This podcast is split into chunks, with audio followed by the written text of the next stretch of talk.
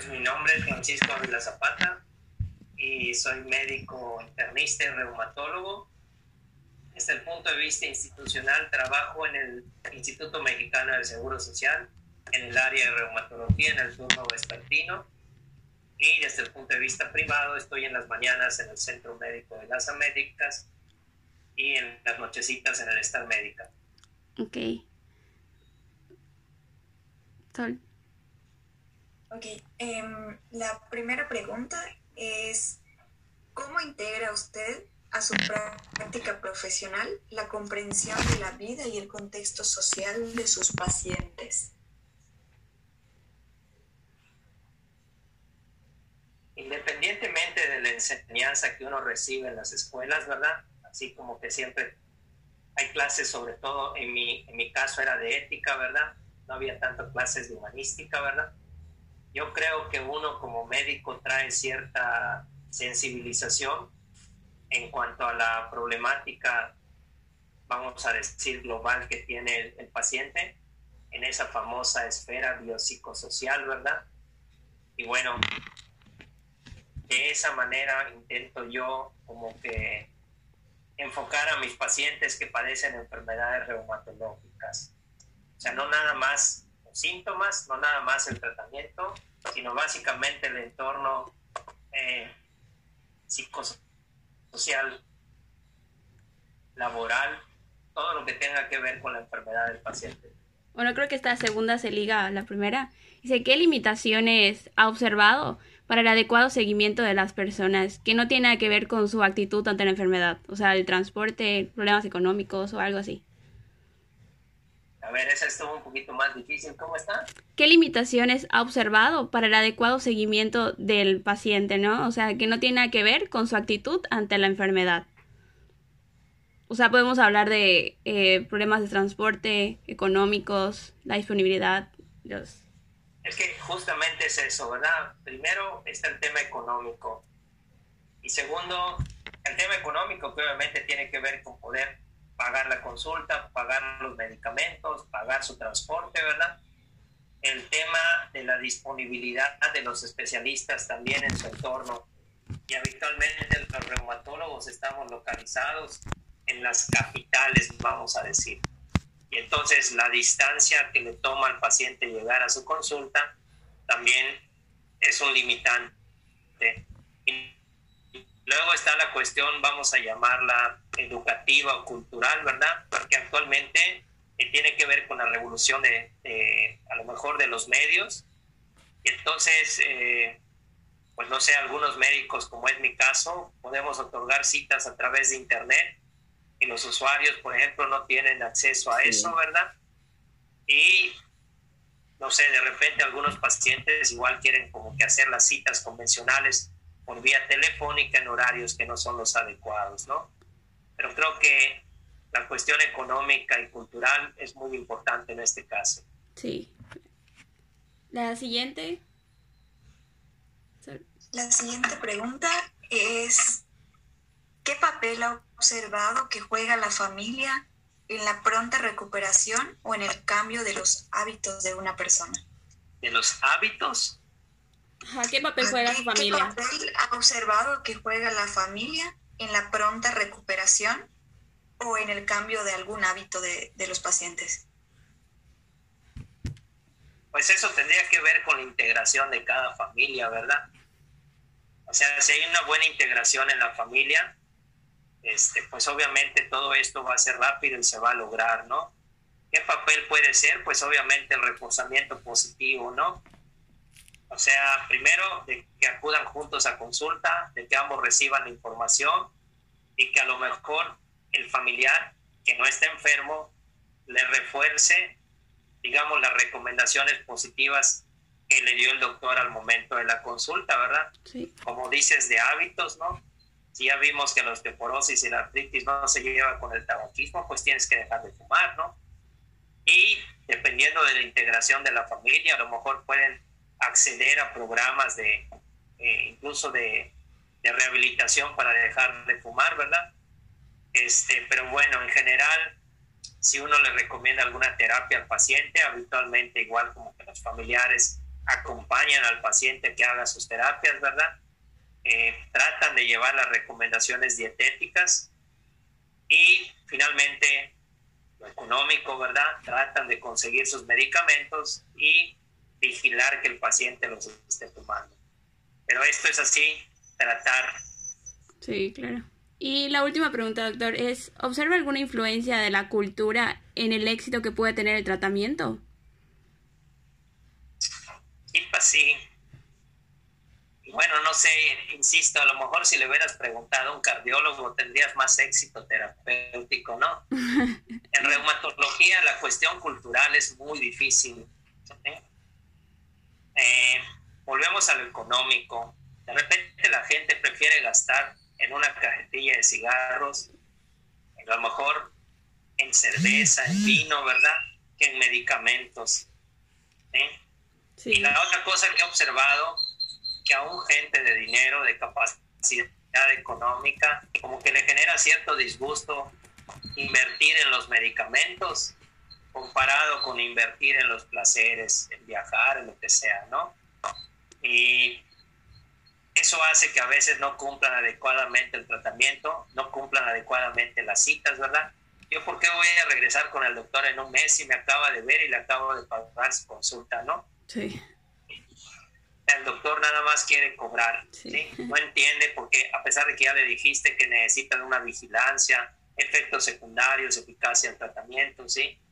Luego le recetas un medicamento que a lo mejor cuesta 500 pesos, pero resulta que el genérico del genérico del genérico se le venden en 25 pesos y no te va a decir y se va a tomar el genérico del genérico del genérico.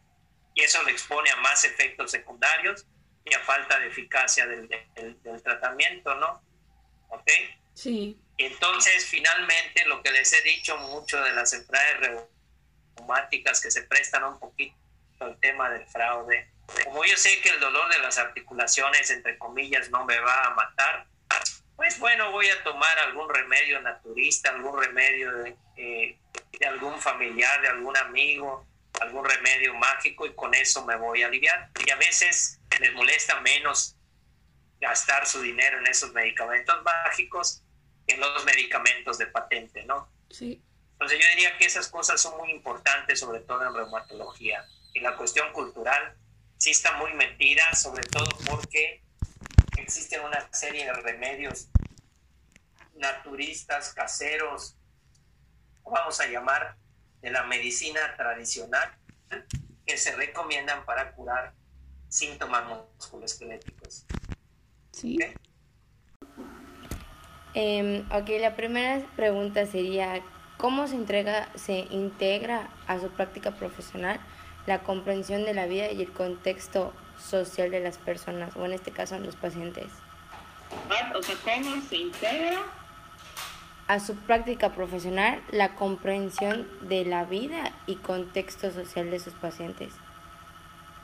Pues muy, sumamente importante, digo, en mi caso, eh, no nada más estoy en, en, la, universidad, sino en la tarde doy consultas y me tengo que poner siempre en los zapatos eh, del paciente para poder entender en cuál es su realidad, cuál es su... Eh, ¿Cuál, es su, ¿Cuáles son sus, sus decir palabras no, um,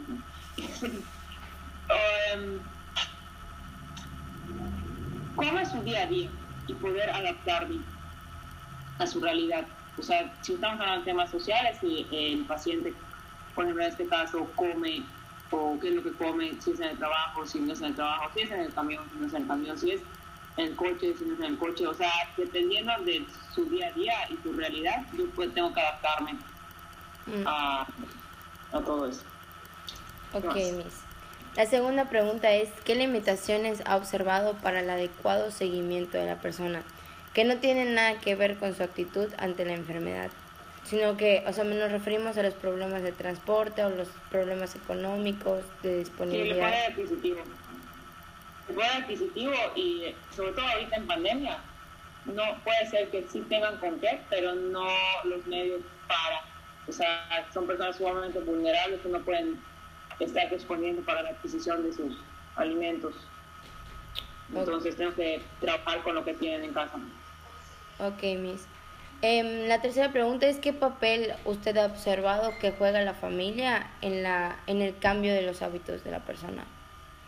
Súper importante, como lo hemos visto en clase, es, es el apoyo más importante para el paciente para poder cambiar estos hábitos y mantenerlos a lo largo de su vida. Okay. Y la última pregunta es que si observa alguna influencia de la cultura en el éxito que puede tener el tratamiento fracaso. Ajá. Sí, la verdad es que sí, o sea, sí es algo con lo que han crecido los pacientes desde chiquititos y lo han visto de generaciones en generaciones, la manera de preparar los alimentos, el utilizar ciertos ingredientes saludables o no, tiene, tiene mucho que ver. Eh, si es algo que está demasiado arraigado en la cultura, o sea, digo, por ejemplo en la manteca, el uso de la manteca para cocinar es algo que se, que se mantiene este, vigente de generación en generación, es muy difícil cambiar ese contexto, ¿no? Pues o el, el clásico, pues de, o sea, los lunes de frijol con puerco, los martes de, o sea, como que hay días muy específicos en nuestra cultura que pues, tenemos que trabajar con eso. Ok, pues esas serían todas las preguntas del día de hoy. Muchas gracias. Perfecto. ¿Cómo integra a la práctica profesional la comprensión de la vida y el contexto social de las personas?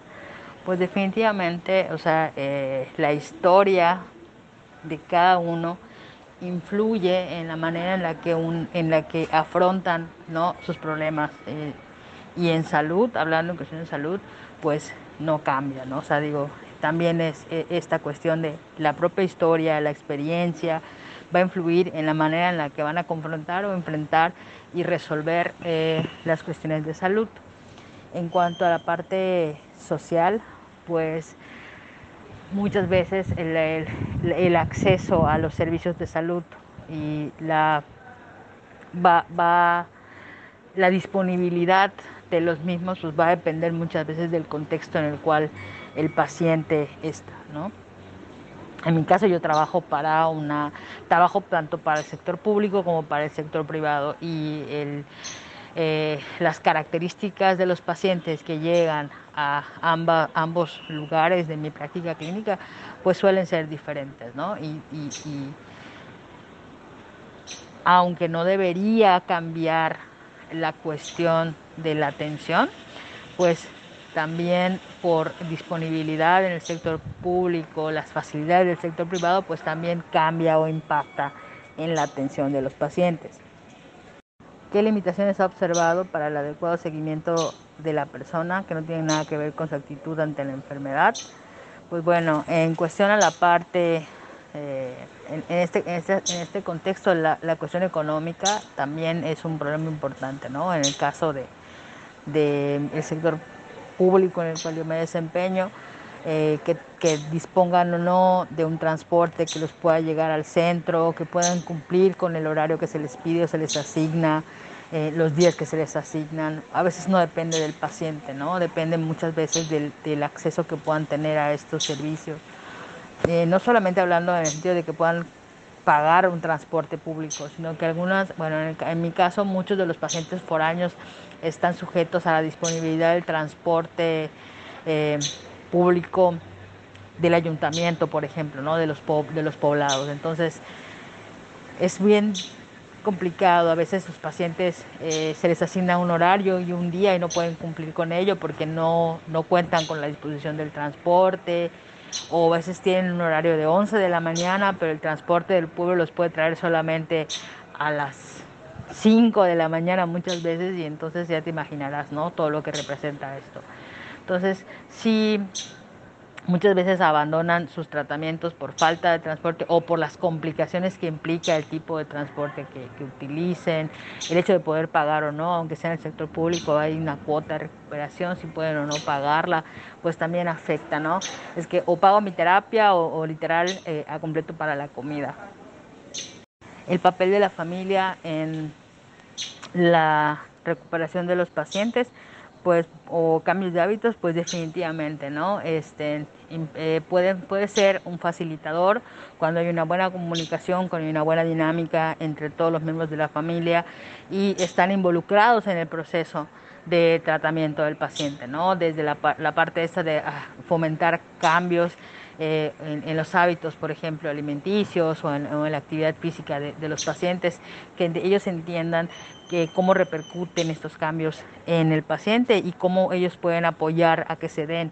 O pueden ser también una barrera cuando no están involucrados, cuando no existe esta comunicación entre el personal eh, de atención y la familia, pues obviamente estos pueden bloquearse o pueden limitar estos cambios.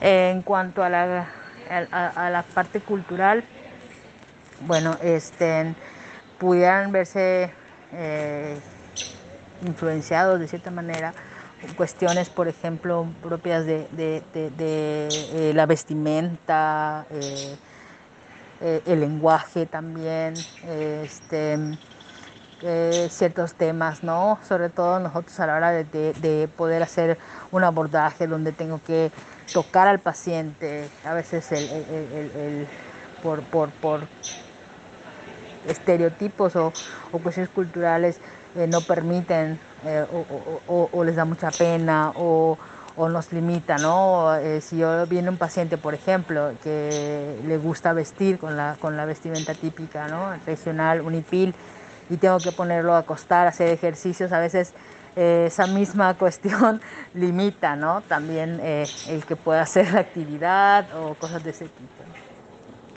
Pero pues también a veces en, lo que creen o, en lo que piensan o las ideas preconcebidas que tienen acerca de ciertas cuestiones de la propia salud, pues repercuten.